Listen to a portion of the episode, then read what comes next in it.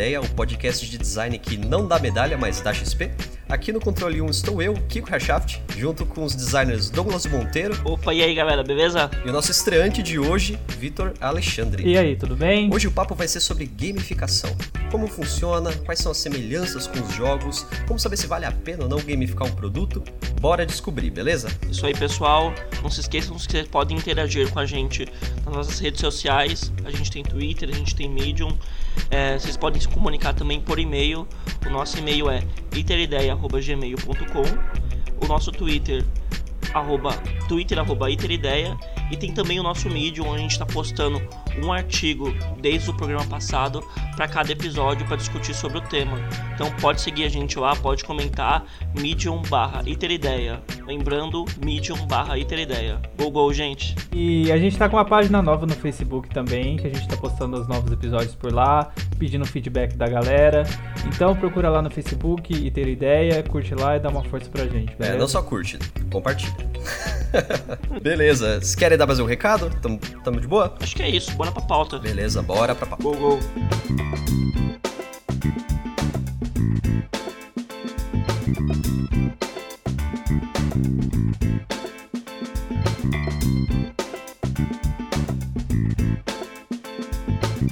Deixa eu perguntar pra vocês.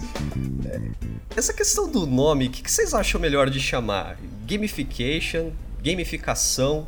Tem gente que chama de ludificação, sabe? Essa zona aí, que que vocês, como que vocês ficam mais confortáveis de chamar o termo? Eu prefiro gamificação. Porque assim, game é uma palavra inglesa, né? Então, ficação eu imagino que seja uma, um sufixo ali português. Como é que você faz com esse negócio? Então, é, é que na real ela é uma palavra de, é, de origem inglesa, mas ela já é uma palavra impregnada na língua portuguesa. Se você for procurar no dicionário, é game, sabe? Jogos. É, ela já tá impregnada aqui. Agora, o gamification, ela é totalmente inglesa. Isso não tá no nosso É, a vocabulário. gente não fala videojogos, a gente fala videogames, né? Eu falo videojogos. Então, Então, mas a gente não fala gamification. Mas então, então quer dizer que eu não posso chamar de jogoficação? É isso que vocês querem me dizer? Não, não, é que eu acho que, tipo assim, o game, a palavra game, já tá no nosso. na nossa. Na nossa língua, a gente já fala isso. Tá no português, existe essa palavra. Agora, gamification não, é um bagulho totalmente gringo. A gente fica, sabe aqueles babacas que vêm dos Estados Unidos e falam, opa, me confundi, não sei mais falar entre português e inglês? É, é, um, é um nome engraçado, né? Porque esse. Esse, esse final de, de, de, de Chon, né? Chon. ele, ele serve pra qualquer coisa, né? Ele é tipo um coisar Então, mas a inglês, gente pode né? fazer, se a gente for fazer alguma piadinha, sei lá. Sabe aquele comercial lá do Seduction Gamification? que era o comercial de perfume. Persuasion. Sensuation. Persuasion. Gamification. Não, ele fala assim, né? Gamification. Aí a pessoa responde: Did you mean ludificação? Nossa, dá pra gente fazer um quadro com isso. Não, mas esse nome, ludificação, vocês não estão não, não tão acostumados com ele, assim. Não. Eu já vi ele uma ou duas vezes na vida, assim. É, mas- eu vejo mais na pegada filosófica, assim. Não sei. É que É, nem. porque eu já trombei com alguns termos assim, mas é realmente, eu acho que termo mais comum gamification só só queria causar mesmo com esse nome. É que nem tem gente que fala storytelling, tem gente que fala contação de histórias. É, tipo, é a mesma coisa. Tem gente que fala contação de Tem histórias. gente que fala contação de histórias. Pra storytelling. É que o storytelling é o novo design thinking, sabe? É tipo a coisa nova. É tipo isso, é a, é a- é a palavra da vez. Há uns dois anos atrás era design thinking, tudo era design thinking, hoje tudo é storytelling. É basicamente isso. E gamificação. A gamificação também, eu até falei com o Kiko quando a gente teve ideia dessa pauta. É um bagulho que tá bem mais em baixa hoje do que quando a gente tava na faculdade, por exemplo. Será? Tá bem mais em baixa. Isso é verdade. Eu lembro que quando a gente tava assim, quinto semestre, tava tipo bem pesado assim, todo mundo só falava sobre gamificação, gamificação, gamificação. Foi o boom, mais ou menos, dos apps e as coisas assim, pelo menos aqui no Brasil. É, mas ainda, assim, tá longe de ser uma coisa que tá caindo em desuso mesmo, né? Tipo, Porque já deixou de ser. É sim, é sim. que realmente eu lembro que na faculdade era um negócio, era um boom absurdo, né? Todo mundo E deixou de ser novidade, eu acho também, né? Exatamente.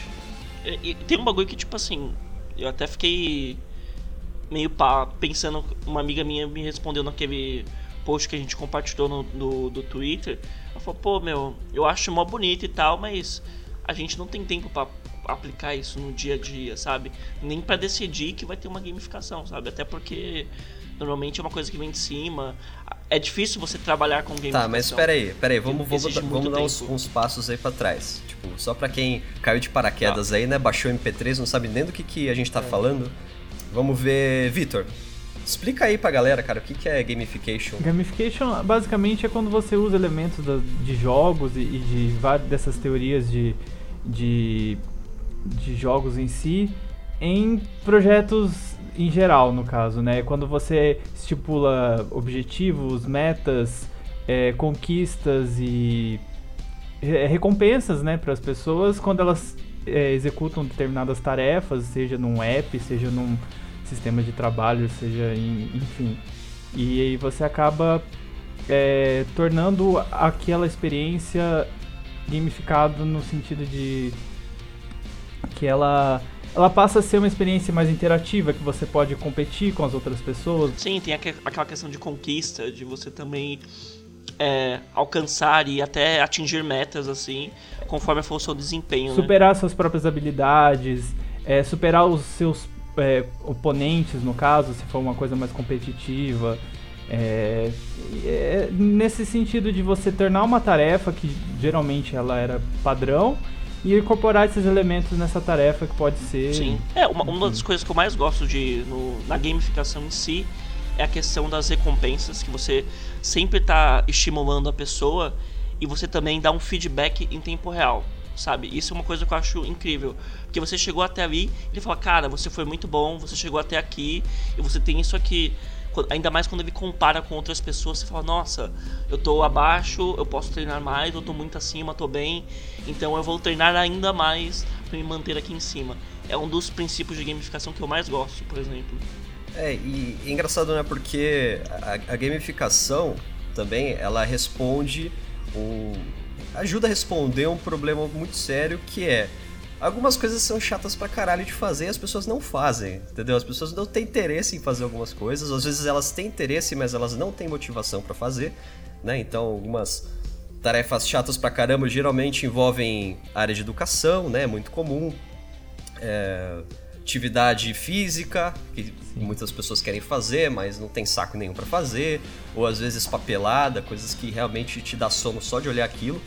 Então a gamificação ela é interessante porque ela vem para criar um certo engajamento, para estimular uma, um interesse, né? fazer a.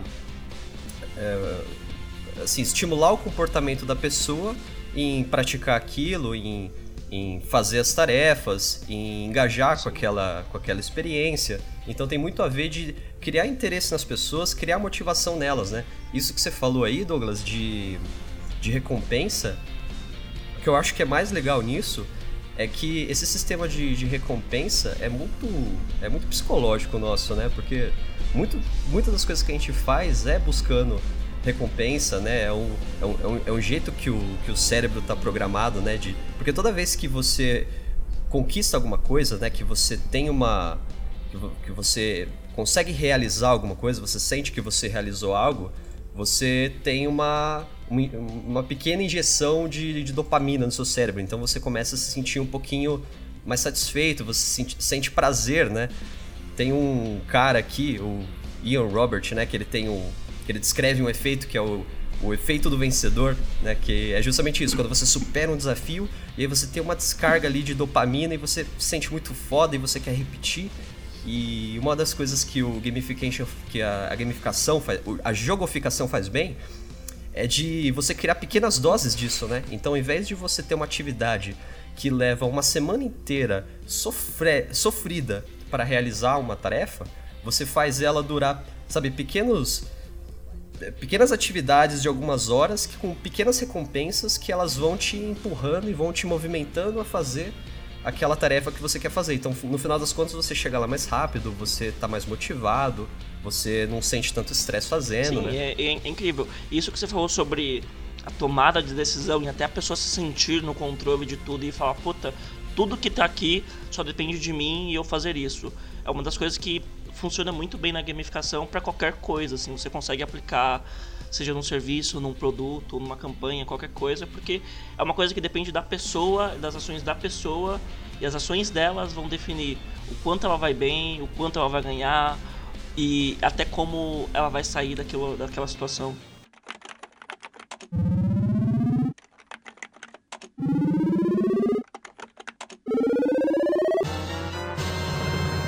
Existe um game designer que se chama Yukai Chao, é, que ele propõe o princípio da octálisis, que são oito núcleos é, empre, é, empregados num sistema de um octágono que, que contém os, os princípios chaves que você deve implantar num sistema de gamificação. Eu acho que os, os drives, né? Tipo, legal. Eu, eu, eu curto esse nome, eu não sei como traduzir direito os drives. Tipo, como seria? Seria os. As, as pegadas de fazer. As forças motrizes. As forças motrizes. Obrigado, cara. As forças motrizes. é, o primeiro ele chama de Epic Meaning and Calling. Que é meio que você.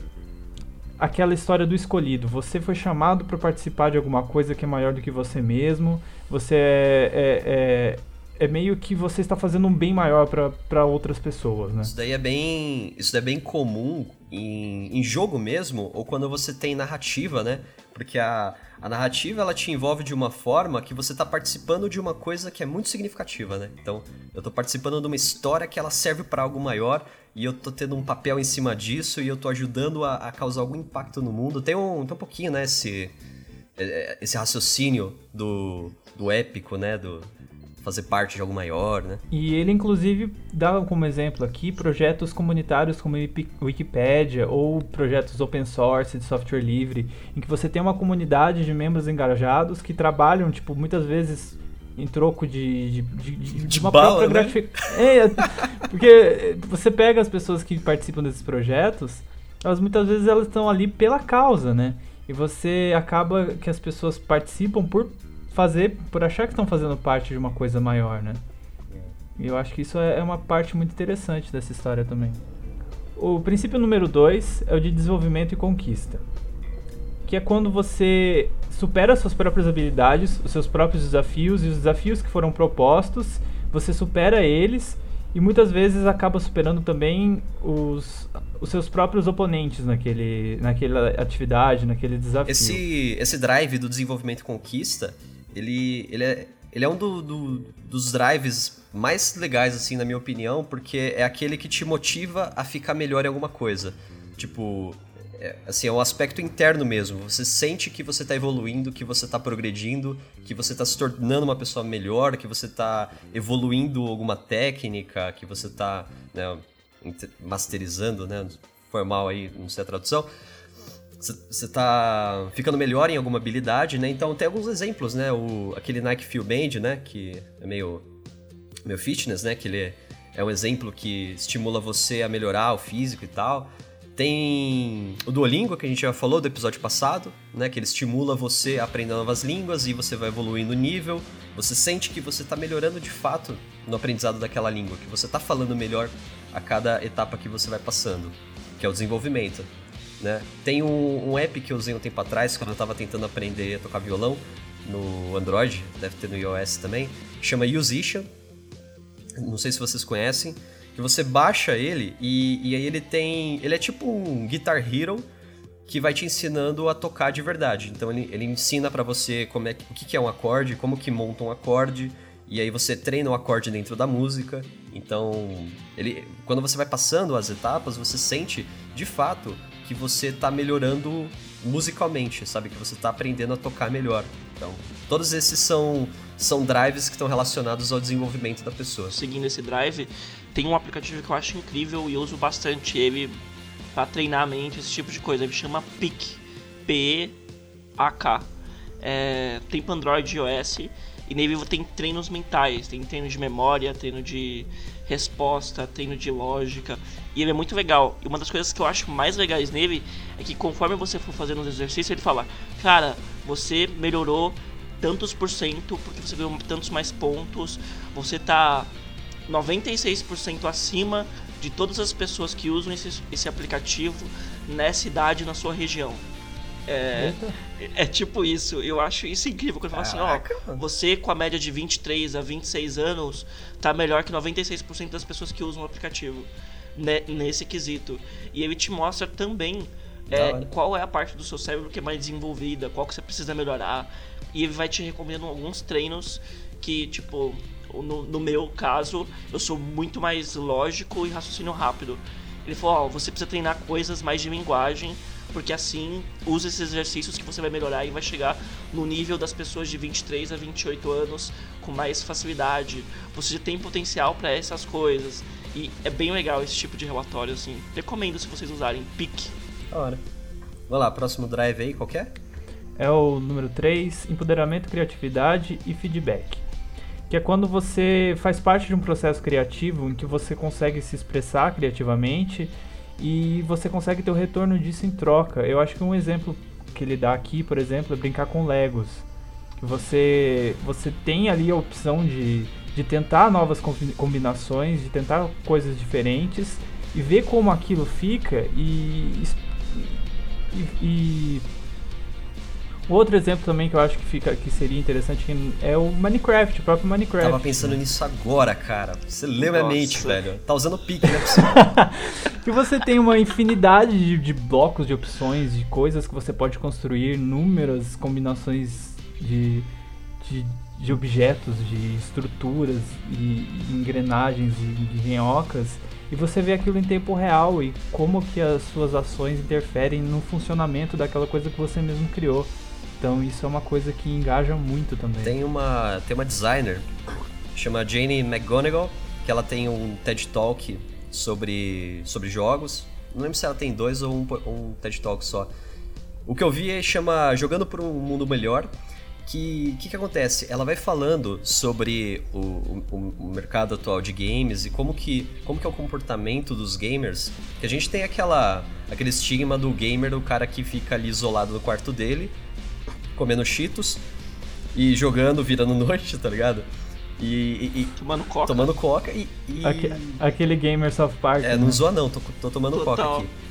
E aí ela, ela tenta trazer uma visão nova sobre o gamer, tipo, como o cara que ele tá mais adaptado a, a aceitar desafios, ele, assim, jogar é, jogar jogar games assim com regularidade, no, no, no talk dela, tem alguns impactos no jeito que a pessoa lida com o mundo, assim. Então, por mais que jogando GTA ela não aprenda mais sobre política ou sobre economia, por exemplo, ela consegue ter alguns impactos dentro dela. Então, uma das coisas que ela fala é que gamers são pessoas super otimistas. É aquela coisa de você sempre achar que você pode é, passar de nível, sempre achar que você pode fazer é, aqui, aquela tarefa que você precisa fazer, né? Porque no, nos jogos você nunca tem um desafio que você não pode cumprir. Então o cara sempre tá ali tentando foda para conseguir passar de fase. É, é, é, essa é uma mentalidade que, que, ela, que ela chama. Outra coisa é questão de tecido social, assim, que você confia mais nas pessoas, porque você joga com as pessoas e você precisa é, abrir mão de algumas coisas, você precisa depender de outras pessoas para aquilo funcionar. Isso tem alguns impactos no indivíduo. Então, assim, são alguns pontos que ela coloca e no final das contas ela fala assim: beleza, a gente tem. No final das contas, né, com esses gamers, a gente tem pessoas que são, nas palavras dela, né, indivíduos super empoderados e esperançosos. É assim que ela chama os gamers. E ela fala assim, beleza, mas esses caras não fazem nada de produtivo ainda, né?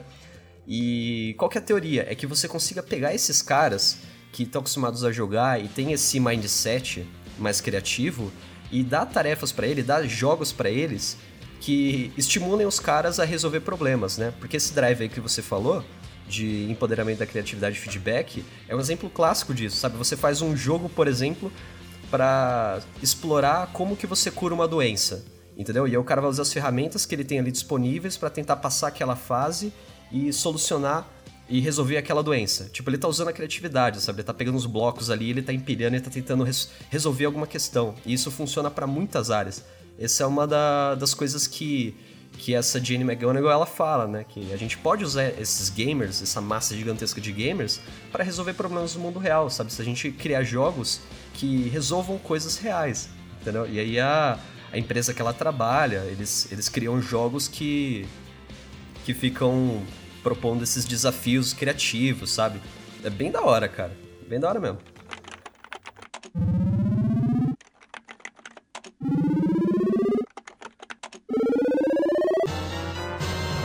O número 4, que ele chama de Ownership and Possession, que é esse sentido de você ter coisas, né? É o drive que ele fala que é quando o, o, o jogador ele tem coisas dentro do jogo. É moedinha, ele, é isso. Quanto mais ele conquista, mais ele quer ter. Basicamente é isso. Ele quer ter as coisas melhores e ele quer ter cada vez mais. É isso que.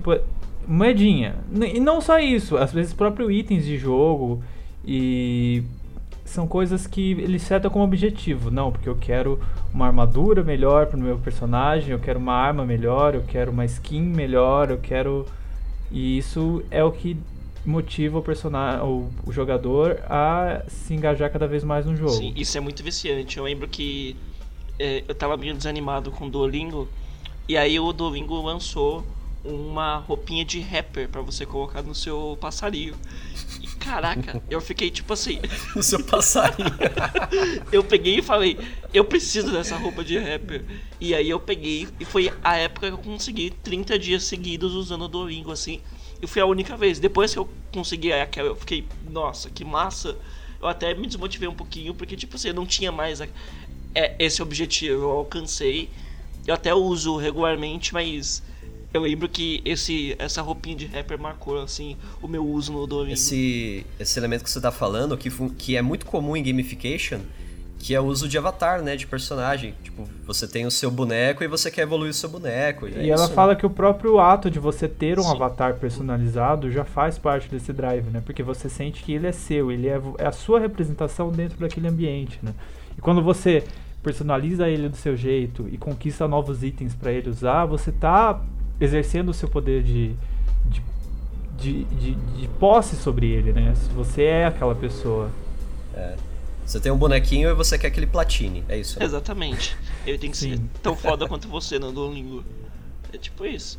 E, e, tipo, se a gente parar pra pensar, não, não é uma daquela aquele tipo de recompensa ou de objetivo que vai fazer com que o seu boneco fique mais forte, sei lá o que. Não, o meu, meu bonequinho tá só com a roupinha de rapper lá. E eu me sinto orgulhoso por isso. Não tô ganhando mais nada em troca. Mas o meu bonequinho tá foda agora.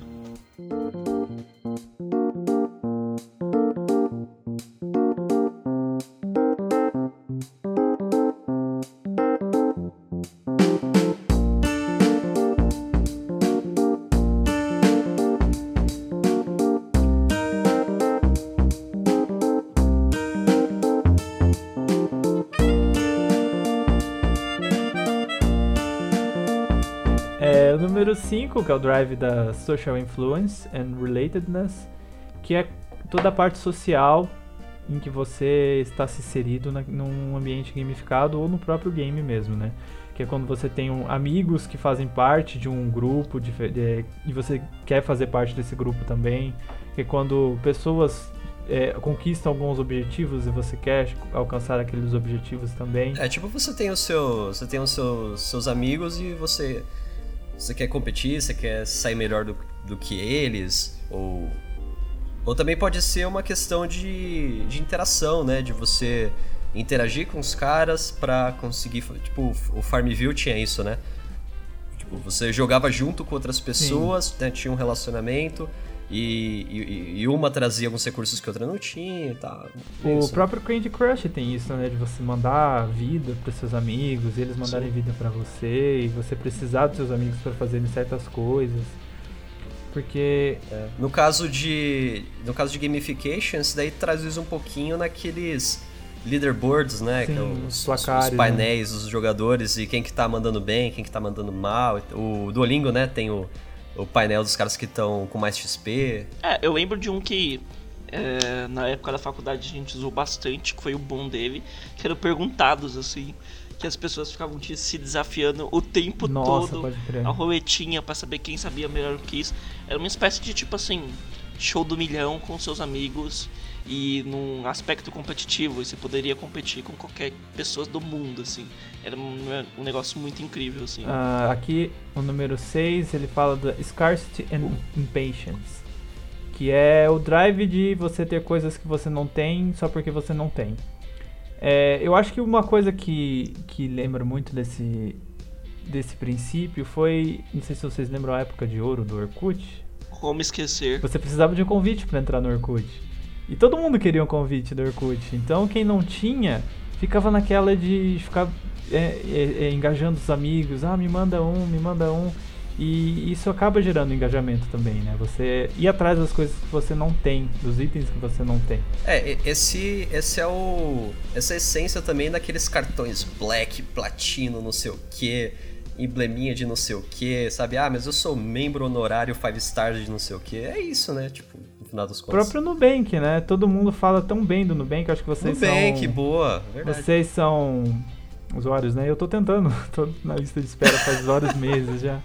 E é isso também, né? Todo mundo, nossa, mas é um Nubank que ele não, ele tem, ele não tem anuidade, o atendimento é super legal, é uma proposta inovadora, não sei o quê. Pô, mas me manda um cartão, cara. Eu só quero Pô, que um cartão. dó, velho. Eu vou mandar pra você o link, pera aí. Ah, já mandaram, um monte de gente já mandou, ninguém me quer E você e, e, eu, pelo menos por experiência própria, fica naquela, o que que eu preciso fazer para ser aceito? E tipo, eu acho que entra muito nesse, nesse esquema também, né? De você querer alguma coisa e ficar e lutar por aquilo, né? Porque você não tem. E é foda, porque você se sente rejeitado, né? Você, você queria fazer parte do clube e se a gente for pensar, é só um cartão, cara. Mentira, é um cartão legal.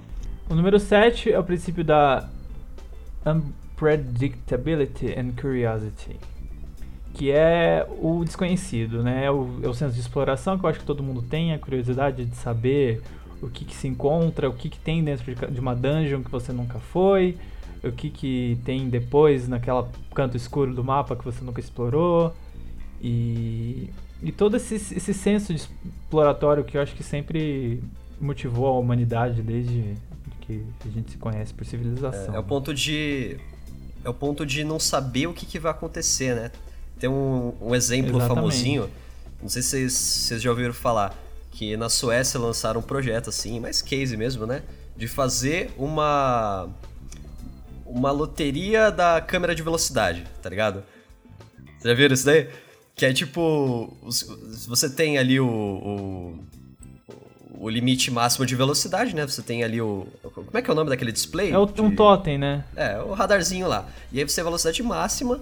E aí, o que acontece? Se você passa na velocidade permitida, ele fotografa o seu carro também. Só que a sua foto, ela entra numa loteria é, aleatória assim, né? Que se você for sorteado, você ganha uma parcela das multas arrecadadas por quem passou acima da velocidade. Então, tipo, toda hora você quer passar lá abaixo da velocidade para saber, ah, vai, Tipo, vai que eu ganho, né? E essa, essa, essa imprevisibilidade, né? Não sei o que vai acontecer, sabe? Tipo, curiosidade, o aleatório, é, é justamente o drive que guiou esse negócio. Esse exemplo aí que eu, que eu falei, lá eles conseguiram medir uma redução de 20, 22% da velocidade média da via. Então você vê que, né, engajou de Isso fato a galera. Isso encaixa também no número 8, que é o princípio de loss, loss and avoidance que é o medo de você perder alguma coisa que você já conquistou, né? Então entra nesse esquema de você, se eu passar acima da velocidade, eu vou perder dinheiro. Então eu vou me encaixar nas regras do jogo. Sim, né? mais que isso, você vai, você vai perder dinheiro e não vai ganhar dinheiro. Não, e você vai perder dinheiro e outra pessoa vai ganhar o seu dinheiro no lugar. eu acho que é pior ainda. Exatamente. Que eu acho que isso deixa a pessoa mais puta, né? Então eu acho que aqui a gente termina essa, esses oito cores, né? E ele tem alguns exemplos aqui, depois no final do, do artigo, em que ele analisa o, o, perfil né, de cada de vários cases. E você pode ter várias combinações né, de umas que usam um, mais um tipo de drive que são mais orientadas por um drive do que por outro. Então você tem várias configurações desses de, é, que acabam gerando vários padrões de gamificações diferentes. É uma coisa que tipo é, dá pra ver que nesses drivers, se você pegar qualquer um desses drivers, você não precisa usar todos, mas se você usar qualquer um desses drivers muito bem, você consegue trazer o público e engajar, seja nesse de você motivar ele a alcançar alguma coisa, ou o clube do, do, do exclusivo aqui. Qualquer um desses drivers que você use muito bem na pegada de gamificação você consegue fazer com que o usuário engaje e queira e use o seu produto também, né?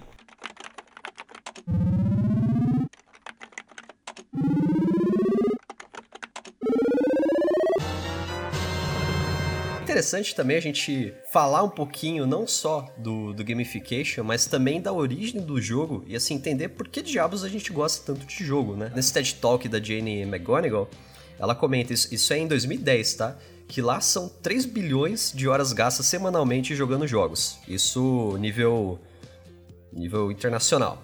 Mas Aqui no, no Brasil, tem uma pesquisa do IEE, que é a organização profissional dedicada ao avanço da tecnologia da humanidade, em 2015, que eles tiraram aí uma média também de quantidade média, é, assim, uma quantidade, aliás, média não, uma quantidade máxima de sessão que pode chegar até 8 horas, galera super viciada, né?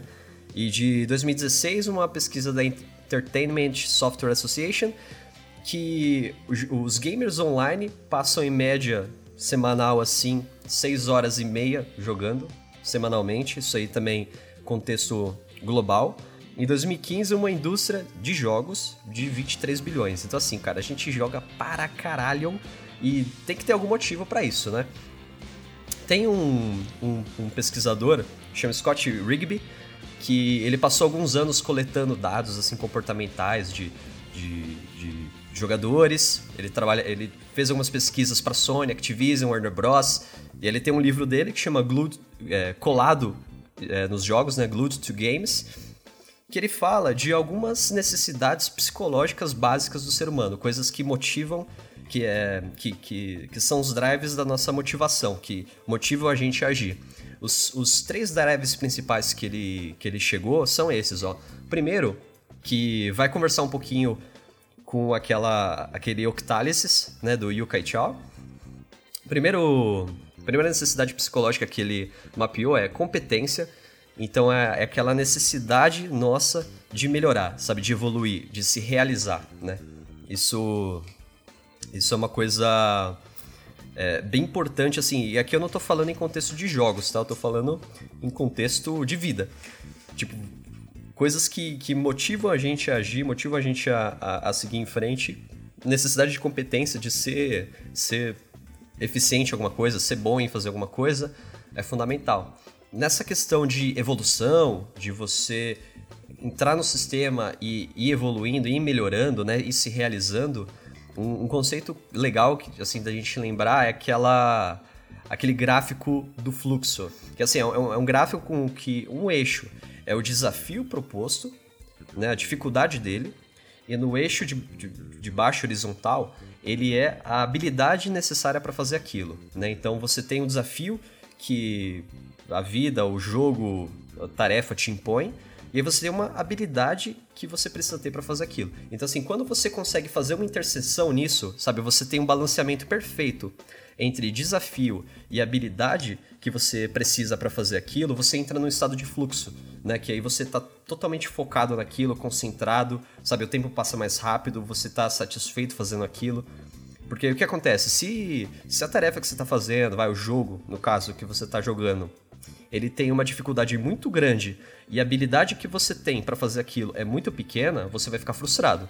Entendeu? Você vai bater com a cabeça na parede e não vai para frente se a se a habilidade necessária, né, é, aliás, a habilidade que você tem para fazer aquilo é muito alta, sabe? Você manja demais daquilo e o desafio é muito pequeno, você fica entediado, sabe? Você não engaja com aquilo, tipo, você não tem interesse em fazer aquilo. Então assim, é uma é balança perfeita, né?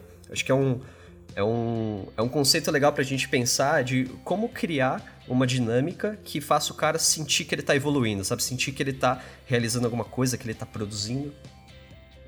Então, esse é o, essa primeira necessidade psicológica, né? Competência.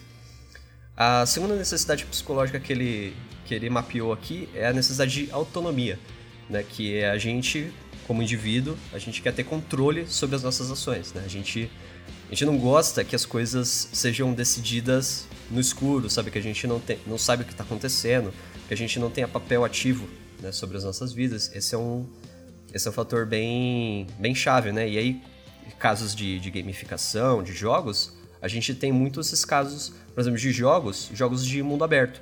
Entendeu? Você vai jogar Skyrim, GTA, sabe que você tem um mundo aberto e você tem independência total para fazer o que você quiser, sabe? Tipo, esse seria um seria um fator que, que colaboraria aí. Massa, tipo, nessa questão de desse psicológico, eu vejo um desafio muito grande pro game developer desenvolver um game designer desenvolver esse tipo de coisa.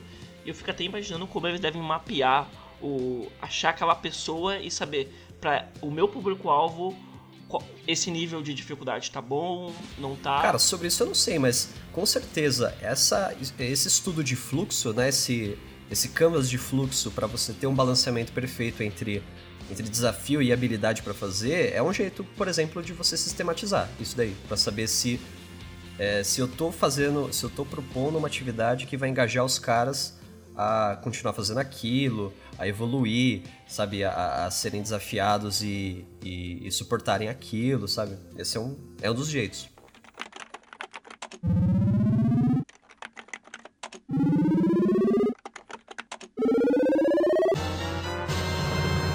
O, o terceiro ponto que tem aqui é. Assim, não, não sei se tem uma tradução que seja mais precisa, que, que é relatedness, que, que salvo trazer como relação, mas assim, é uma, é uma relação de você contrastar coisas diferentes de você conectar. Então, assim, é, é, o jeito como você você se sente com relação à sociedade. Então, tipo, o que eu tô fazendo é importante pro mundo, sabe? Eu tô, eu tô contribuindo com alguma coisa positiva pro mundo, sabe? Como que as pessoas me enxergam, como que eu interajo com outras pessoas. Esse é um, esse é um conceito de relacionamento bem amplo, né? Que... que se relaciona um pouco também com aqueles drives lá do Yukai Chao também, né? Você Sim, fazer... demais. É. Pra, pra você ver que é, isso daqui, essa, essa pesquisa dele tá muito relacionada à motivação humana, sabe? Assim, independente de jogo, independente de gamificação, de, de atividade, ele, ele é uma coisa, entre aspas, programada na gente. Então, tipo, é só pra gente entender é, lá embaixo o que, que tá acontecendo, sabe? Por, a gente fala assim, ah, vamos, vamos usar gamificação para tornar uma atividade menos pé no saco, para fazer as pessoas terem motivação de, sei lá, cuidar da saúde, ter motivação para estudar, ter motivação para para fazer algum, alguma burocracia que ele precisa fazer. Só que é que tá, tipo, a gente fala que trazer gamificação vai motivar as pessoas, vai engajar elas, vai divertir essas pessoas, mas a gente não fala por quê, entendeu? E esse cara aqui, de certa forma, ele responde por quê né? Porque tem alguns, é, tem alguns gatilhos mentais que a gente tem, que é, necessidade de ter competência, de ter autonomia, de se relacionar, são coisas bem primordiais e, e o que o jogo faz é criar conexões com isso, entendeu? Tipo, os jogos, eles estimulam é, esse, esses aspectos da nossa vida. Então, por isso que a gente se conecta tão forte com eles, né? Por isso que a gente tem tanta necessidade de jogar. Isso é, eu... Só, um, só, só um insight para trazer. Queria fazer um paralelo aqui também, que umas coisas que eu, que eu andei vendo aqui na minha parte, o que se relaciona muito a isso, que é relacionado a própria conceito da pirâmide de Maslow, né, que é a pirâmide das necessidades de Maslow, em que, não sei se vocês estão habituados, aquela pirâmidezinha que na base tem todas as necessidades fisiológicas e quanto mais para cima são coisas que não são tão necessárias. Por exemplo, na, na base da pirâmide você tem se alimentar, é, as necessidades fisiológicas, é comer, é, é, enfim, beber água e todas essas coisas que você não consegue viver sem. E você vai, ao, ao conforme você vai subindo a pirâmide, elas deixam de ser fisiológicas, físicas, para ser necessidades psicológicas e de realização pessoal e de, enfim, socialização e tal. E se, se a gente for analisar o próprio conceito de jogo, o, o estudioso Chris Crawford, ele, segundo as, as, as definições dele, a própria vida, a vida real, ela pode ser considerada um jogo. E é uma coisa muito louca, porque eh, conforme os, os, os conceitos que ele elaborou, a vida ela é uma coisa, tipo, é um você tem objetivos para serem cumpridos, você tem interação com outras pessoas, você tem tarefas a serem realizadas. E tudo isso é chato. A vida é uma coisa chata. Então, você usa e, e, e quando você tem um objetivo é, de vida que é uma coisa mais psicológica do que física, como você mede a, o feedback daquilo? Se você, sabe, é, é, é uma coisa muito complicada. Então, quando você, o, o ser humano joga, seja um jogo de videogame, seja um jogo de futebol, seja um jogo de xadrez, enfim, ele está procurando num sistema de regras que ele mesmo criou, que são mais simplificados, que são mais diretos, que são mais que as recompensas vêm mais fácil. Ele está suprindo uma necessidade que a vida real não traz pra gente. Isso daí que você falou do assim da da vida, né, ser, ser um ser um jogo dessas regras que a gente mesmo cria, cara, você me lembrou muito daquele daquela teoria do, do Ruizinga, né? Vocês já viram esse, essa, essa história do, do círculo mágico? Então, o que, que, é, o, o que, que é o círculo mágico? É, é basicamente o seguinte, assim, você, é uma, uma filosofia, né? Então não é não é uma teoria para ser aplicada na prática, é uma, é uma forma de enxergar o mundo, uma forma de enxergar as faces humanas, né? O jeito que o ser humano se comporta que é basicamente o seguinte: quando a gente vai fazer uma atividade, ou a gente vai jogar um jogo, ou a gente vai entrar no ambiente, a ideia é que você cria um, um círculo mágico em torno daquilo, tá? Então eu vou pegar como exemplo o jogo, tá? Você vai jogar futebol. É, quando você entra no, no gramado para jogar futebol, você cria um círculo mágico em volta daquilo e regras são criadas. E Primeiro, você entra no círculo mágico voluntariamente, então você aceita participar daquilo e você aceita que dentro daquele espaço algumas regras são diferentes do mundo lá fora. Então, por exemplo, no mundo lá fora, se você dá uma bicuda no cara, é um problema, pode ser um crime, vamos, vamos supor. Dentro do futebol, dentro do jogo, sabe, chutar o cara, você tá defendendo a bola, sabe? Você tá defendendo alguma coisa. Tipo, tem regras específicas que atuam só naquele círculo mágico. Que ele é temporário, ele funciona enquanto aquele jogo tá acontecendo. E tudo que acontece dentro do círculo mágico tem um significado especial. Então, se você pegar o mundo real, sabe, físico, é, você vai ter um cara que vai chutar uma bola e essa bola vai entrar na rede. Ponto. Só isso que aconteceu. Mas dentro do círculo mágico, a pessoa fez um gol tem um significado diferente, um significado que só existe ali. E aí, o que acontece? Quando você sai desse jogo e você sai desse círculo mágico e você volta, entre aspas, ao mundo real, você, aquela experiência que você teve dentro do círculo mágico, ela continua com você de alguma forma. Então a sua a sua visão de mundo, ela vai aumentando de acordo com as experiências que você vai tendo. Então, para dar outro exemplo, você vai jogar RPG com os brother, Dungeons and Dragons, né? Faz aquela ficha gigantesca. No mundo real, são quatro gordinhos sentados na mesa, jogando dado e tipo, tomando cerveja e dando risada. Só isso que tá acontecendo. Agora, no Círculo Mágico tá tendo uma aventura, sabe? No Círculo Mágico tá tendo um atrito, é, é uma, uma, uma narrativa que tá acontecendo, é um problema que tá sendo resolvido, é uma história que tá acontecendo. Então é, uma, é um significado que só existe ali dentro. E aí quando esses caras terminam de jogar e eles saem desse círculo mágico, é, as experiências que eles tiveram continuam com eles. Então aquela catarse né, que eles tinham lá vão continuar quando o cara estiver indo pro busão para casa, quando ele for dormir, ele vai estar tá pensando nisso, ele vai estar tá remoendo. Essa experiência continua. Então o, Wizing, ele, ele, ele sai disso e eles sabe, vai para tudo quanto é lado, então assim, círculo mágico, tudo é círculo mágico, a gente pula de círculos mágicos em círculos mágicos, entendeu? Tipo, cada, cada relação que você tem com uma pessoa pode ser um círculo mágico com regras específicas. Você vai trabalhar, você tem um círculo mágico do seu trabalho. Então, é uma coisa muito dinâmica mesmo, sabe? Tem muito disso que você falou aí, Victor, tipo, de ver a vida como um jogo. Acho que conversa um pouquinho. E é legal porque é, esse, esse conceito aí de você reter um pouco daquela experiência, aquela visão, é, eu acho que ela faz muito sentido quando você vai pensar gamificação dentro da educação, né? Que é o que é o conceito de que você usa a gamificação para fazer o cara aprender melhor, sabe? Para fazer o cara reter melhor.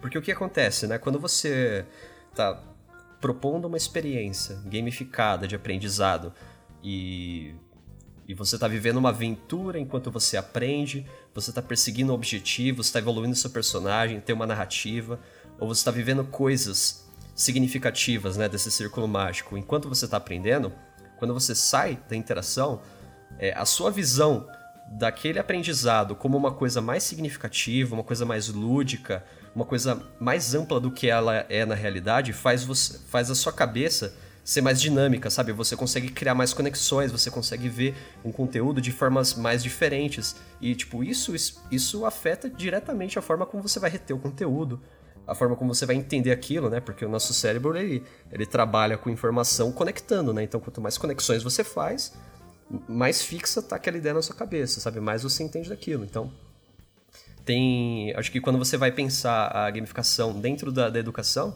esse fato de você conseguir pegar uma experiência e trazer ela, sabe, do, daquele ambiente lúdico para dentro da vida real e ter visões diferentes da mesma coisa, sabe, ter experiências diferentes, é, é fundamental para entender como que a gamificação ajuda o cara a aprender melhor, né? Sim, você acaba até esquecendo que você, tipo, tá treinando inglês quando você tá num ambiente ali, ou no círculo mágico do Duolingo, aprendendo e treinando. Você fala, putz, eu tô jogando aqui, tá muito legal, sei lá o quê.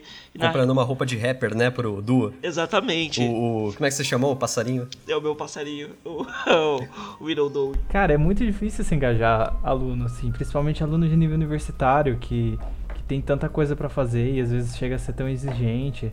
E, e, são adultos, né? Você tem, eles têm a, a, vida deles fora da universidade. Eu que trabalho com ensino à distância ainda, que é um negócio mais complicado. Quando você em, consegue engajar o aluno, quando você consegue é, imputar nesse aluno que ele um, um, senso de pertencimento, né? De, de, uma interação maior com esse aluno, que ele deixa de ser espectador, ele começa a construir o próprio aprendizado. Você tem resultados muito melhores. A gente já tem é, é, dados, né?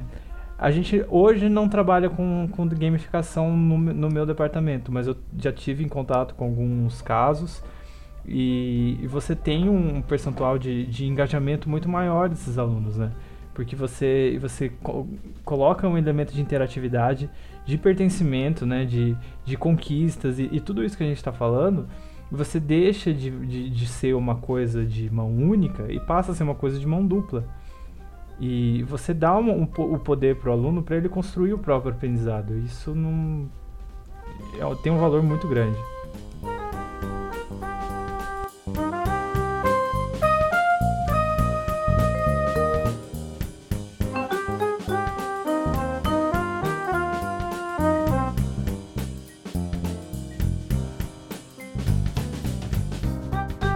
Eu quero saber o seguinte: a gente falou, beleza, gamification legal pra caramba, motiva a galera, deixa a coisa mais significativa, fica mais fácil de aprender, é mais divertido, beleza, mas qual que é o lado ruim, sabe? Por, por que, por exemplo, eu não deveria colocar gamification no meu projeto?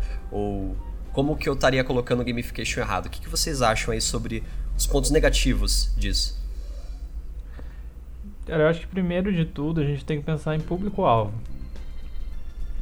Você tem que pensar se o seu público está disposto a passar por esse engajamento, a participar dessa interação toda, porque às vezes não é um projeto que caiba isso, né? E se você e eu acho que uma coisa que pode prejudicar muito a gamificação é quando ela é feita de uma maneira meio top-down. Se você empurra um negócio para um público, acaba o, o efeito acaba sendo muitas vezes pior. Isso, isso daí é bem comum em casos de gamificação no trabalho, né? Que é uma, é uma área que acontece, né? Tipo, que assim, não, não envolve exatamente aplicações, tá? Isso é mais cultura da empresa, né? Mas, tipo, eu quero engajar meus funcionários a trabalharem mais felizes ou a produzirem mais. Aí eu vou lá e crio uma forma de criar competição lá dentro, dos caras evoluírem e serem reconhecidos, e colocar leaderboards e colocar pontuação. E tem muitos casos em que isso é decidido lá da diretoria, sabe, um top-down, sabe, todo mundo agora vai participar dessa, dessa gincana aí e se virem com isso. E tipo, tá ligado? Tipo, quando você força essa situação, ela não funciona, né? O próprio Ruizinga, ele já falava que para você, assim, para o círculo mágico funcionar, precisa ser voluntário. Você precisa aceitar as regras, você precisa querer participar. Agora, quando isso vem obrigatório, não funciona, entendeu? Não tem, não tem interesse. Sim, é, é, era uma estratégia que muitas empresas utilizavam antigamente para motivar e alcançar metas e resultados, esse tipo de coisa, e foi provado há uns anos atrás que não é tão eficaz, que quando você torna e, e faz a, a, brincadeira como se fosse um time e o time interage como se não individual, é, tem uma pegada um pouco mais morada e até mais produtiva de você trabalhar desse jeito, porque só a competitividade, às vezes a pessoa tá no momento, não tá no momento bom na vida dela, alguma coisa assim, ela acaba não sendo eficiente naquele mês, aí no próximo mês ela fala, ela não tá tão mais motivada e para, por exemplo, para trabalho assim, as pessoas já estão falando, as, os gerentes de RH falam, cara, não é tão legal assim. Vamos jogar como um time, a questão de hierarquia top-down também não é tão mais legal. Vamos numa coisa que todo mundo ganha, todo mundo, se todo mundo se ajudar, todo mundo vai ser feliz, assim. É, porque tem, tem esse ponto também dos os leaderboards, né? A galera que, que, que tá ali acima, que tá levando prêmio, tá recebendo bonificação, e a galera que tá lá embaixo essa galera tá sofrendo uma pressão grande e essa galera é muito provável que eles fiquem desestimulados, porque tipo, eles não estão evoluindo. Entendeu? Uma das coisas que a gente falou ali é que a gamificação é, ela, ela é forte quando ela passa essa sensação de que você está evoluindo, de que você está melhorando, sabe? Esse feedback que alguma coisa está indo pelo caminho certo. Só que daí você vai lá, põe uma, uma, uma estratégia de gamificação na empresa, faz todo mundo competir. Os vendedores que são os melhores, eles sempre estão ali no topo, porque eles são os melhores, eles, eles vão estar tá no topo. A galera que está lá embaixo sempre está sempre tá ali embaixo e todo mundo vê eles como os caras que produzem menos. E tipo, o cara não tá tendo feedback que ele tá melhorando em nada, sabe? Então como é que você espera que o cara engaje com uma dinâmica assim, né? Sim, e até porque ele não aceitou isso, ele às vezes nem tem motivação para querer ser o melhor. Para ele, aquele pontuação já tá ok, para ele já tá bom. É, às vezes é só jogar, não é vencer, sabe? Tem muita crítica que fazem assim com, com aquele gamification express, né? Que o cara chega, pega qualquer ideia, sabe? É uma, é uma, é uma máquina que você compra, uma, que vem uma esteirinha, aí você pega o seu produto, você coloca na esteirinha, ele entra na máquina, a máquina joga pontos, ela joga leaderboard em cima, tá ligado? Joga badges, medalhinhas, e beleza, seu produto tá gamificado, show de bola, vá colher os frutos. E, assim, por, por que eu achei engraçado isso daí, eu acho que o ponto, não é o, o, o lado negativo não é usar pontos badges e leaderboards, que tipo, isso tá errado. O ponto é você não entender como que você vai tornar isso significativo para alguém, sabe? Porque não adianta você criar um produto que assim a pessoa não tá afim de usar e aí você coloca mete lá um monte de pontos que toda vez que ela preenche o formulário ela ganha pontos. E aí tem uma aba do usuário dela que acumula os pontos. E tipo, sabe o que, que, que, você vai fazer com isso? Sabe o que, que você tá engajando? a pessoa fazendo. Tipo, o problema não são os pontos, não é que os pontos não engajam. O problema é que você não faz nada com aquilo, aquilo não significa nada. E isso geralmente é a implementação que a gente vê. Sabe, é a implementação mais comum. Você pegar um produto bosta, enfiar lá ponto bad e, e leaderboard e achar que aquilo vai funcionar. E não vai funcionar. Inclusive, eu já participei de um projeto que foi assim, cara, e realmente não funcionou. Entendeu? É, é, aquela questão, tem muita gente que acha que só de você pôr pontuação e colocar um bonequinho ali já se transformou em jogo, mas não é nem isso. Acho que o princípio maior de um jogo é o objetivo e você querer estar ali. A questão de você querer alcançar tal coisa é mais importante do que às vezes o ponto, assim. E tem que ser isso dentro do jogo e também fora do jogo. Porque mesmo quando você está jogando um jogo que você acha super legal e está fazendo vários pontos, é muito legal também você, fora do jogo, falar: caracas, eu cheguei até esse nível. E você, você consegue compartilhar e falar pra galera que você chegou até tal lugar, que só você chegou até lá, que você é o melhor, ou esse tipo de coisa. Então o benefício tem que extravasar além do jogo, sabe? Você tem que poder, às vezes, se vangloriar um pouquinho sobre. Então, tem um. Tem um exemplo. Vocês conhecem a Zappos, aquela. Aquele e-commerce de, de calçados gringo? Tem uma história ali deles que. Hum, não, não lembro a data exata, mas assim, eles foram. Eles resolveram gamificar ali o produto deles. Então o cara ia comprar a parada, ele entregava uns pontinhos, ele ganhava umas medalhinhas e tal. Colocaram isso. E assim, foi um fracasso total, né? Porque sabe? Os caras ganhavam ponto e beleza, foda-se, né? Por que, que eu vou usar o ponto? Serve pra nada. Tipo, o que, que me interessa ganhar esses pontos, sabe? E. Por exemplo, esse foi um exemplo de você simplesmente pegar e socar pontos ali achando que aquilo vai influenciar alguém a engajar com aquilo e não vai. E, e um outro exemplo brasileiro que teve, só que esse já é, já é melhor, né? Você já vê que tem, tem um pensamento sobre o significado daquela, daquela experiência, daquela gamificação, que é o do Mercado Livre. Não sei se vocês chegaram a usar recentemente. Eles têm um modelo de gamificação lá dentro que é o seguinte: quando você compra um produto lá dentro, você ganha alguns pontos. E aí, ganhando alguns pontos, você evolui de nível. Só que o que acontece? Quando você evolui de nível, cada nível que você atinge, você consegue ganhar fretes menores para as compras. Então, você vai evoluir. Eu tô acho que no level 2 lá, e aí eu pago um pouquinho menos no frete.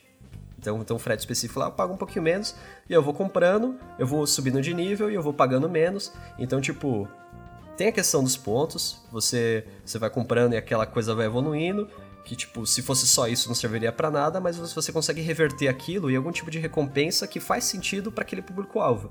Que foi isso que você falou, Vitor, de você olhar o seu público, entender o que é significativo para eles, o que, que eles estão buscando, sabe? Porque no caso do Mercado Livre, eles não estão buscando. Eu, assim, eu, usuário do Mercado Livre, não estou buscando evolução pessoal, sabe? Eu não estou buscando. Eu não tô buscando. É, eu não tô buscando evoluir, eu não estou buscando é, me relacionar com pessoas, eu não estou buscando entrar numa coisa altruísta, sabe? Tipo, eu quero contratar ali o serviço. Então, tipo, eles falar, beleza, dentro disso, uma coisa que eu posso pegar esse cara é oferecer que ele pague menos, sabe? É oferecer algumas promoções e, tipo. Assim, para esse usuário do Mercado Livre isso já funciona. Agora, talvez para outro produto, né, no caso do Duolingo, promoção não faz sentido nenhum, sabe? Mas se você oferecer a possibilidade do cara sentir que ele tá crescendo, funciona, sabe? É uma coisa que conecta com a pessoa, sabe? Que tem um significado. Então, é isso, né? Tipo, você conseguir identificar o que, que seu público valoriza, o que, que ele não valoriza, e propor uma, uma dinâmica de gamificação que, que consiga falar com essas, essas características, sabe? Que consiga ligar esses pontos. Porque se você não ligar ponto nenhum, sabe, só colocar as badges, os leaderboards lá e, e os pontos, não vai funcionar para nada mesmo. E eu nem sabia desse negócio do Mercado Livre, eu vou até entrar depois para saber quantos pontos eu tenho. Uma outra característica interessante também é que quando a gente pega um jogo e analisa o jogo, ele é uma finalidade em si mesmo, né? Você tem os objetivos dele, você tem a, as conquistas que você consegue nele, e ele em si é uma experiência. Agora, quando você passa isso para o mundo real, a gente já tem os nossos próprios objetivos e, e as tarefas que a gente tem que cumprir, que muitas vezes elas são objetivas e, e, e você sabe o que você tem que fazer, e quando você acaba gamificando uma tarefa dessas ou colocando alguns elementos a mais, você acaba colocando passos a mais para uma tarefa que já era relativamente simples, né? E acaba complicando mais uh, do que facilitando essa tarefa. Então você acaba meio que dando um tiro pela culatra, né? Acaba sendo tendo esse, um efeito esse reverso. exemplo aí que você falou do do, do, do tipo o, o cara joga não pelo final, Tipo, ele joga pelo durante, entendeu? Ele quer curtir o durante. Tem um, um vídeo do, do, do, Daniel Furtado no UX Now, não sei se vocês conhecem esse canal no, no YouTube. Que aí, o, acho que o último vídeo dele, ele falou sobre UX dentro dos jogos, né? Que ele falou assim, pô, mas é, imagina só, você tá jogando Super Mario, tipo, se o seu objetivo fosse salvar a princesa, você poderia na primeira tela colocar um botão salvar princesa. Você clica nele e salva a princesa, tá ligado? Mas você não tá lá pra salvar a princesa, tá ligado? Você tá lá pra pular pelos. pular as caixinhas, comer cogumelo, descer nos canos, subir no Yoshi. É pra isso que você tá lá, entendeu?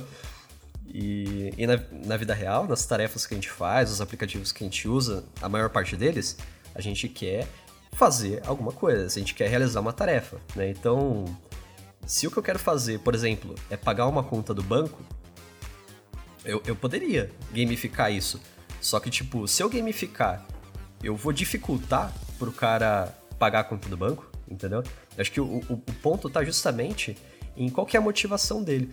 Porque a gente falou no começo, né? Pô, gamification é uma puta ferramenta para você motivar as pessoas a fazerem. Tipo, você tem uma tarefa chata pra caramba, que ninguém quer fazer, e aí você cria uma narrativa em volta daquilo, você cria uma interação, você cria um ambiente lúdico que, que estimule a pessoa a praticar mais aquilo, por quê? Porque ela não tem vontade de fazer aquilo, ela não tá fazendo aquilo.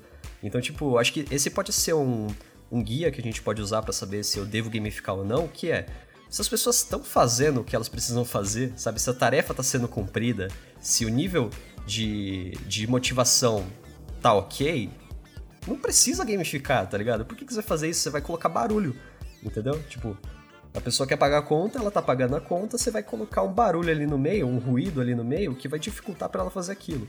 Então, tipo, por que, que você vai arriscar, né? Sim. Então...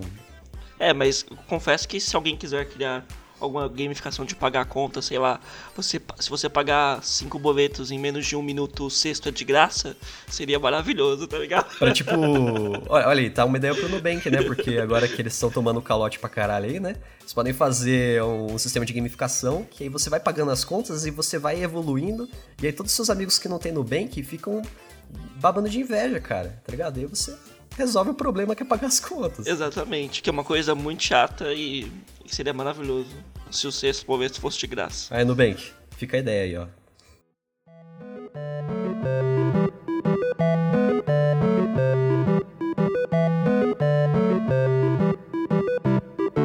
Vocês querem deixar algum comentário final, alguma conclusão sobre esse assunto aí para os nossos caros ouvintes? Acho que a gente deu para perceber aqui que tem várias saídas que, que podem ser interessantes no, no sentido da gamificação, mas é aquela a gente tem que saber medir o, o quanto aquilo vai ser aceito pelo público, né? A gente tem que pensar que ela tem saídas boas, ela pode ser uma, uma boa alternativa para engajar melhor o público, mas a gente tem que achar o meio termo entre o quanto o público quer isso e o quanto a gente quer implantar isso num projeto, porque não adianta ser uma coisa forçada que a gente já viu que provavelmente não vai funcionar. Sim, apesar então, da gamificação ser muito boa, ela não é resposta para tudo e não vai deixar o seu projeto maravilhoso. Exatamente. Existem, às vezes, podem existir mais outras é, alternativas que, que respondam os problemas que a gente tá, que, que a pessoa está procurando, que não seja a gamificação. Mas no geral, a gente parte do princípio que o ser humano sempre jogou, ele sempre gostou dessas atividades lúdicas, atividades que envolvem participação de outras pessoas, essa conquista de objetivos, né? É, a gente sempre praticou esporte, sempre jogou e sempre vai continuar jogando por um bom tempo, né? Sim, é muito do é, ser humano competir. É né? muito do ser humano isso. E mercado de games super aquecido e seja para console, seja mobile, seja, enfim. E aplicar esses elementos de, de um universo que está cada vez maior e cada vez mais presente na vida das pessoas, nos projetos de, de design e enfim eu acho que pode ser uma alternativa interessante desde que né, a gente saiba medir o quanto isso não é invasivo para o usuário. Né? Sim, eu acho que o mais importante é saber se é realmente necessário e que gamificar realmente não é a, a chave de ouro, não é o, o novo design thinking para os projetos de design, sabe? Ele é bom, só que usado da maneira certa, do jeito certo e também para as pessoas certas. Esse ponto de saber aplicar com consciência, né? entender o seu, seu público-alvo e saber se aquilo vai agregar, se aquilo vai estimular a galera a fazer uma coisa que eles estão com dificuldade, ou se aquilo vai tornar algo mais significativo. Entender de fato né, o seu público, quem, quem, que, quem que vai usar aquilo, se faz sentido adotar essa estratégia, sabe? Não é bala de prata, sabe? Se colocar lá gamification não vai resolver seu projeto. Inclusive, uma das coisas. Eu tava conversando com com, com o Daniel, né? E ele falou. Que, e ele falou que uma, uma coisa que eu, que eu achei fantástica que é, tipo, não, não dá para investir em gamificação se o seu projeto tem falha de usabilidade, sabe? Tem gente que, que tenta colocar gamificação como tapa-buraco, sabe? Às vezes você tem um, um, um, produto ali cheio de buraco, cheio de, de problema, que sozinho ele já não funciona, você vai colocar gamification achando que você vai encobrir aquilo, que as pessoas não vão notar que o produto está quebrado sabe? Não, não dá pra partir desse princípio. E, e também falando do, do público-alvo, uma coisa que é interessante também a gente, a gente lembrar que nem todo usuário é igual, sabe? Nem todo mundo joga da mesma forma. Tem um, tem um, um, um estudo, né, do... Tem aqui o, um pesquisador que chama Richard Bar Bardo, Bardo, não sei como é que é a pronúncia certa, que ele tem alguns arquétipos de jogadores, que é interessante pra gente entender que gamificação também não é uma coisa, é, é, assim, padrão, sabe? Uma coisa que, que, que é igual para todo mundo, sabe? Uma, uma coisa industrializada. Não é assim. Tipo, ele, ele, define quatro, quatro tipos de perfis de jogadores. Você tem os, os killers, que são aqueles caras competitivos, aqueles caras que querem fazer acontecer, que querem é, evoluir pra caralho, que querem matar a porra toda. Tipo, esses caras são um padrão de jogador, nem todo mundo é assim.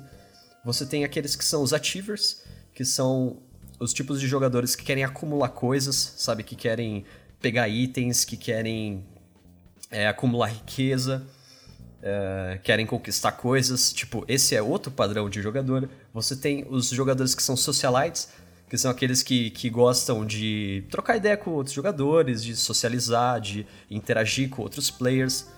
Eu, por exemplo, cara, no, na, minha, na, minha, na minha adolescência, cara, eu jogava um jogo online que chama Ragnarok, não sei se vocês conhecem melhor jogo da história. E, cara, eu não matava monstro, velho. Eu não fazia quest, velho. Eu sentava lá e ficava trocando ideia com meus brother, velho. Fazia. Fazia, fazia parkour pela cidade, a gente ia ver os lugares, tipo, eu usava como, como chat quase aquilo. Então, tipo, nesse caso para mim, eu era esse perfil socialite, tipo, eu, eu tava cagando pra matar monstro, sabe? Eu, eu tava cagando pra evoluir o personagem. Então, esse é o terceiro perfil. Quarto perfil, os exploradores, né? Que são aqueles caras que querem descobrir os macetes, que querem é, encontrar uma área nova, sabe? Que querem ver as, as áreas não exploradas do jogo. Então, assim, só nessa pesquisa você tem quatro perfis, sabe? Tem pesquisas que vão além, tem pesquisas que vão até 12. Mas, tipo, só nessa, nessa pesquisa você já tem quatro perfis. Então, é legal também pensar gamification de uma forma que você consiga é, abraçar também essas características de usuário, sabe? Que você permita que um cara que ele quer fazer acontecer, que ele quer competir, que ele quer evoluir, ele consiga ter uma experiência boa, e um cara que quer interagir com outras pessoas, que quer criar relacionamentos, ou um cara que quer explorar coisas novas, ser criativo, que todos eles consigam ter uma experiência legal. Eu, tipo, eu acho que, que, que dá pra ampliar gamification, sabe? Não é uma coisa serializada igual para todo mundo. É, e fica bem claro que, tipo, gamificar é muito mais do que você botar pontos apenas. Você precisa saber o tipo uhum. do usuário, o tipo do seu público. Você tem que escolher até o driver que você quer seguir. Você não precisa usar todos, mas você tem que seguir por algum teoricamente para você fazer um jogo bom. E, e, isso é muito importante e é bem complexo, porque você precisa adaptar um driver para o seu público, para o seu produto, a, de repente até para sua marca e como você quer passar tudo isso. Então, gamificar não é tão simples assim. Tem algum link que vocês querem deixar aí para galera? Alguma, algum artigo interessante, algum vídeo? Fica à vontade Eu aí. tenho dois. Eu tenho um vídeo do canal que se chama Vsauce, não sei se vocês conhecem. Opa, esse cara é demais, cara. É, o vídeo chama Why Do We Play Games, que ele explica toda essa questão de... Ele entra no, no, na pirâmide de Maslow e, no, no próprio desenvolvimento, no, papel do, do ato de jogar, de, de, brincar no desenvolvimento do cérebro, né? Tanto dos humanos quanto de outros animais. E um artigo do site do Gama Sutra, que ele é bem conhecido pelo pessoal que desenvolve games aí. Peraí. Gama Sutra, que porra é essa, cara? Gama Sutra. Gama é Sutra? Um... Gama Sutra. G-A-M-A é, Sutra. Explica esse negócio, cara. Não, é um site, é pro pessoal que, que, Que que, que desenvolve games, tem muito, muito artigo aqui né, de, de game design, level design, questão de público também, tem bastante coisa nesse site. Eu conheço que eu, eu tive contato com o pessoal de, de games também. E o artigo se chama The Psychology Behind Games. É um artigo grandinho até, que ele cita vários estudiosos e tal. Entra de novo nesse mérito da pirâmide de Maslow. Mas ele, ele tem uma parte que ele fala sobre a, a parte psicológica que leva a gente a gostar de jogar. E depois ele dá dicas de como construir aplicações, jogos que supram essas necessidades que a gente tem de jogar. Legal. Achei legal. Vou deixar como recomendação o Pique, que é, o, é um aplicativo que eu uso que consome vários jogos para exercitar e treinar a mente. Tem jogos de memória, linguagem. É, ele, te, ele te dá um treino diário para você exercitar quatro tipos de habilidades diferentes, seja de raciocínio ou seja de lógica e entre outras coisas assim. E, e é bem legal, recomendo e todo dia você, ele te passa essa recomendação e te compara com outros usuários, com a sua média de idade, de usuários novos e usuários antigos. É bem legal. E eu também vou deixar um joguinho que a Rai fez há um tempo atrás, que gerou até um pouco de polêmica há uma semana atrás ou duas, que é um joguinho de muito simples, HTML bem simplesinho, só que é contra o movimento da, dos pichadas de muros de São Paulo do Dória. E o Dória é o vilão principal e a galera tem que ir pulando e fugindo dos coxinhas, dos macaquinhos e da galera meio controladora de São Paulo. Um jogo incrível. Pô, eu vou deixar só. Eu vou deixar só um vídeo. É, assim, um vídeo bem. bem zoeira mesmo, que tem algumas. alguns exemplos de, de gamificação em coisas por aí, né? Tipo, tem alguns exemplos engraçados, assim, tipo, tem um que o cara pegou uma, uma escada e, e aí ele pintou a escada com teclas de piano. E a galera ia subindo, né? E aí vai tocando uma musiquinha. E aí começam a brincar de, de andar na escada. E aí você estimula mais pessoas a usarem a escada do que a escada rolante. Então, tem outro exemplo que o cara pega a escada e aí cada degrau ele vai lá e coloca assim, menos 0,00 não sei o que caloria. Aí mais um degrau, menos 0,002 calorias. E, tipo, e a galera bate o olho nesse cara assim, hum, quer saber, eu vou perder umas calorias. Né? Porque. Acho legal, né? Porque, porque trabalha aquele lance de feedback, né? Tipo, eu tô subindo a escada, e por mais que a escada seja, tipo, fixa, né? Ela não tem inteligência nenhuma, não tem tecnologia. Mas, tipo, cada passo que eu dou, ela me dá um feedback que, tipo, ó, agora é menos não sei quantas calorias, agora é menos não sei quantas calorias. Isso é legal, né? Super legal.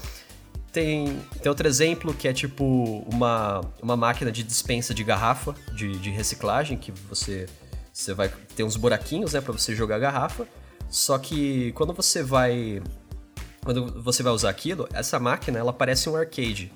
E aí ela começa a piscar as luzinhas e aí ela tem tipo uns cinco buracos em fila. Que aí um desses buracos acende uma luzinha em cima deles. Aí você tem que colocar a garrafa dentro daquele buraco. E aí, ela vai fazendo tipo um joguinho para você colocar a, a, garrafa no buraco certo e acumulando pontos que vão pro score do, do arcade.